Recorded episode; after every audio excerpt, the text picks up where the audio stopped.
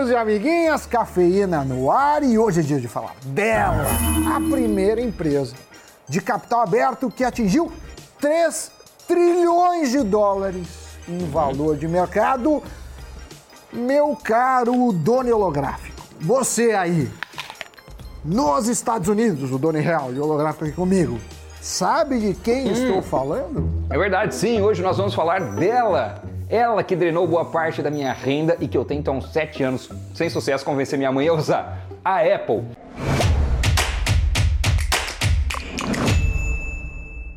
Hoje, a empresa co-criada pelo genial Steve Jobs vale mais do que a soma de Netflix, Disney, Coca-Cola, Boeing, AT&T, McDonald's, IBM, Nike, Walmart e Goldman Sachs, além da Ford. É isso mesmo. E olha, foi no primeiro pregão de 2022 que a Apple alcançou esse feito histórico. Para fazer outra comparação, toda a economia do Reino Unido vale quase 2,8 trilhões e a do nosso Brasil, 1,4 trilhão de dólares.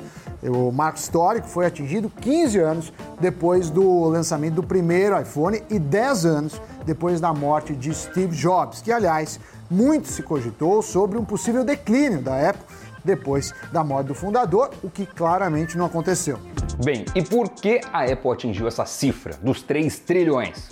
Um dos motivos é que a alta dos papéis está ligada ao forte programa de recompra que a empresa tem realizado. Desde setembro de 2021, a Apple gastou 85 bilhões e meio de dólares na recompra de ações e ainda distribuiu 14 bi e meio em dividendos. O programa de recompra de ações aumenta o retorno para o acionista, porque acaba reduzindo a quantidade de ações disponíveis para negociação no mercado. E aí, você já conhece aquela velha história da oferta e da demanda. Se a demanda continua pelo menos a mesma, mas a disponibilidade de ações é menor, o preço sobe. Exatamente. E não obstante, o Morgan Stanley aumentou o preço-alvo dos papéis da companhia de 164 dólares para 200 dólares e reiterou sua recomendação de compra. O banco argumentou que possíveis novos produtos da empresa, como os fones de ouvido é, de realidade aumentada e carros autônomos, não estão embutidos ainda no preço da ação.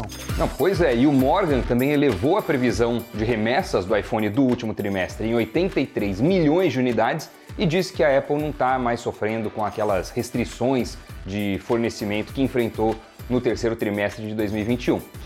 Agora, a especulação é de que a Apple planeja aumentar a produção do iPhone em 30% no primeiro semestre de 2022. É bastante coisa, hein? Desde que a empresa atingiu a marca de 1 trilhão de dólares em agosto de 2018, suas ações subiram aproximadamente 230%. Analistas apontam que os investidores estão vendo a Apple como um investimento mais seguro, com uma operação de qualidade, graças à combinação de seu grande fluxo de caixa com um retorno ao acionista.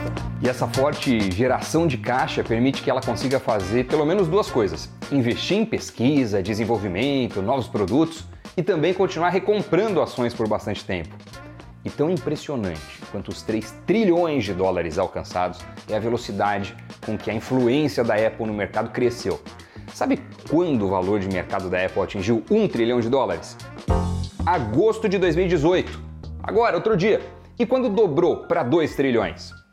Agosto de 2020. Ou seja, desde 2018 ela está crescendo 1 trilhão de dólares a cada dois anos ou menos. Mas prever passado é fácil, né? E prever futuro? Será que ela continua num ritmo assim, tão rápido? Daqui para frente? Vamos olhar um pouco pelo retrovisor. Quando a Apple passou a marca de um trilhão de dólares, isso em 2018, ela enfrentou duras questões sobre o que viria a seguir. Muitos achavam que era necessário um grande produto novo para manter as vendas e os lucros crescendo. Mas Tim Cook mostrou que a Apple pode fazer com que os clientes voltem para atualizar seus dispositivos. Já durante o trimestre mais recente, apesar dos problemas da cadeia de suprimentos, a Apple arrecadou 38,9 bilhões de dólares só com as vendas do iPhone. É um aumento de 47% em relação ao ano anterior. O produto responde por quase metade da receita. O iPhone continua sendo o principal gerador de receita e a China foi quem impulsionou as vendas do ano passado, apesar da crise na cadeia de suprimentos. A gente também viu um crescimento nos últimos cinco anos na área de serviços oferecidos pela companhia. Tem analista, por exemplo, que considera esse o segmento mais importante da companhia. Agora e daqui para frente também. Projetam que ele possa atingir 50 bilhões de dólares em lucro até 2025. Aqui a gente está falando de Apple TV, espaço em nuvem, App Store e por aí vai. E se a gente olha para outros itens, tem mais espaço ainda: Apple Watch, HomePod, AirPods. Só a receita levantada nesse último é maior do que toda a receita da Adobe ou do Uber. Mas olhar para trás e ver como a empresa se reinventa só mostra o poder contínuo dos negócios, junto com sua diferenciação em outros serviços. E isso transformou a empresa em um gigante que agora responde por quase 7% de todo o SP500. Ou seja, é uma empresa de grandes lucros, sendo este o principal motivo do salto de suas ações e, consequentemente, seu valor de mercado. As receitas da gigante deram um salto de 19 bi de dólares em 2006 para 365 bi em 2021, um crescimento de 1.825% em 15 anos. E os analistas de Wall Street aqui nos Estados Unidos, Sammy Boy, estão confiantes de que a empresa pode continuar crescendo. De acordo com o Refinitiv, 37 dos 43 analistas que cobrem a Apple recomendam as ações. O target médio é de 175 dólares. Os mais otimistas projetam as ações com potencial de alcançar os 210 dólares. E não podemos esquecer quem é o maior acionista da Apple. Ele é bem conhecido, Berkshire Hathaway, ninguém menos que Warren Buffett. O mega investidor falou que a Apple não é mais uma ação, e sim seu terceiro maior negócio. Segundo é o seu já conhecido interesse em seguros e ferrovias. A Berkshire gosta tanto da Apple que ela representa atualmente mais de 40% do portfólio de ações. Isso não só pelo capital investido, mas também porque as ações da Apple se valorizaram muito ao longo dos anos. Eles investiram, elas cresceram e com isso a fatia proporcional dentro do portfólio da Berkshire aumentou também. E a Apple tem distribuído dividendos regularmente, com uma média de 775 milhões de dólares por ano. Isso porque Buffett, no passado, deu diferentes demonstrações de sua aversão a ações de tecnologia. Contudo, em meados de 2018, o seu conglomerado acumulava 5% de participação na fabricante do iPhone, uma participação que custava 36 bilhões de dólares. Já em 2022, o investimento em Apple é estimado em 160 bilhões de dólares, meu caro dono. E é bom lembrar que se você tem interesse em apostar nas ações da Apple, é possível fazer isso através da B3. É só comprar os BDRs dela na Bolsa Brasileira, como se fosse uma outra ação qualquer. O código é AAPL34. E vamos para o giro de notícias.